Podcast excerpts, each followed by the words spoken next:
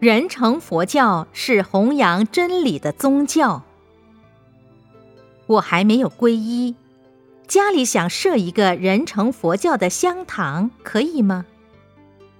没有皈依，设人成佛教的香堂，也可以说可以，也不可以。可以的原则是，你还发心有善心想学人成佛教，当然勉勉强强说可以。但是不可以的方面，就是因为人成佛教所讲任何的道理都有很深的理由、很深刻的意义。人成佛教是弘扬真理的宗教，尤其我们绝不迷信，自己不迷信，也不提倡迷信，所以有人封师傅一个外号，叫做“破迷大师”，就是说迷信的事情，我绝不提倡。那么，我既然不提倡迷信，你不明了人成佛教的道理，怎么可以设人成佛教的香堂呢？你既然不了解人成佛教而设人成佛教香堂，那这样说起来，你就是迷信了。所以，师父还是劝这种人最好能够皈依，认识人成佛教，了解人成佛教。来推行人成佛教，用人成佛教的仪轨。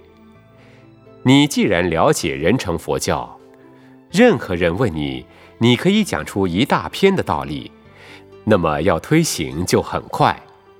假使一个人成佛教徒不懂人成佛教而迷信，那是我们人成佛教徒的一种耻辱。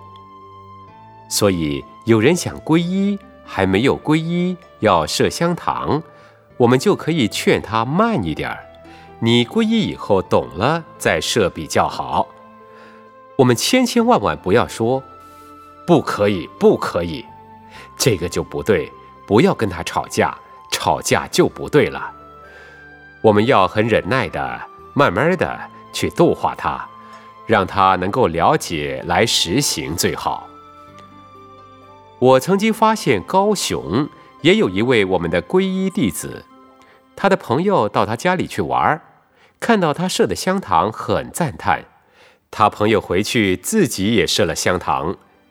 刚好我们仁成佛教的弟子到他那里去玩，看到他也设了香堂，就问他这是什么意思。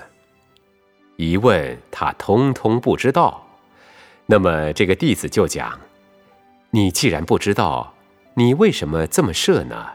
那这样设不就变成迷信了吗？但是看他所设的一切规格都不一样，都没有照我们的规格，表示他根本就不懂。因为要是我们的人成佛教香堂，全世界都是一种规格，我们香堂的供杯、花瓶都一律规格，全世界一样的，而且。在我们所定做的供杯、香炉、花瓶上面，都打上“世界人成佛教”的字样。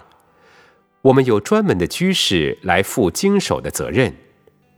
假使你要去随便设的话，也不像，而且自己也不可能在供杯上特别打上“人成佛教”字样。所以以后走到全世界，很多地方都可以看到我们的香堂。